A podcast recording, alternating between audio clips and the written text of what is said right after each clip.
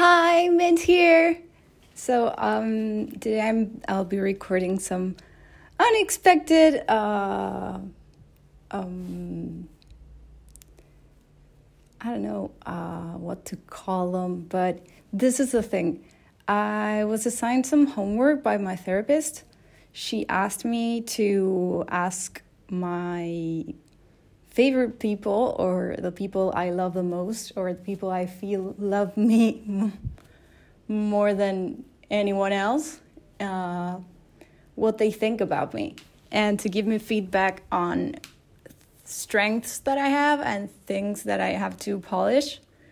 And I was so surprised. I mean it's a it's a beautiful exercise. There's a lot of things that maybe one doesn't detect that they have until someone else tells you that you have them. And it's like i never noticed that i do that but if you say so i i i must believe you.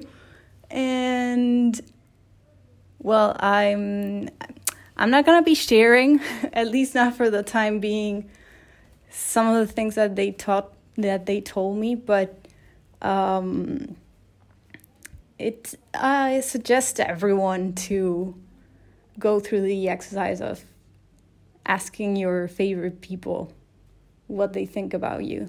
Because sometimes um, we're too busy all day uh, doing different assignments and judging our performance at different tasks.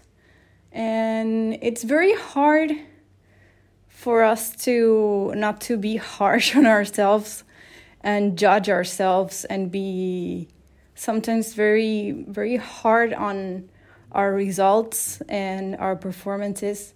So having your favorite people tell you how much they value you and what things are important for them about you and what things make them want to spend time with you and make them feel you're special for them. Um, having some time to ask them that is so relieving, so relieving and so grounding. And I don't know, it's a beautiful exercise, and I suggest ever that everyone does it, uh, that everyone do it. So, um,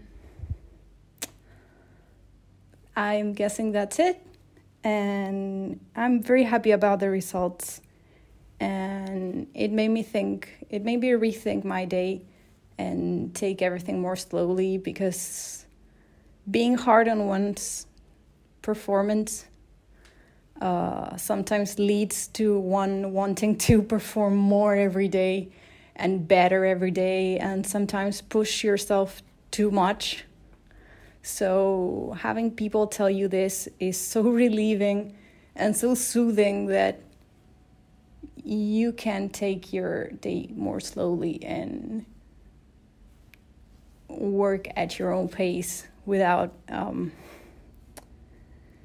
feeling that you have to prove anything to anyone. So that's all for now, and I hope you have a great day.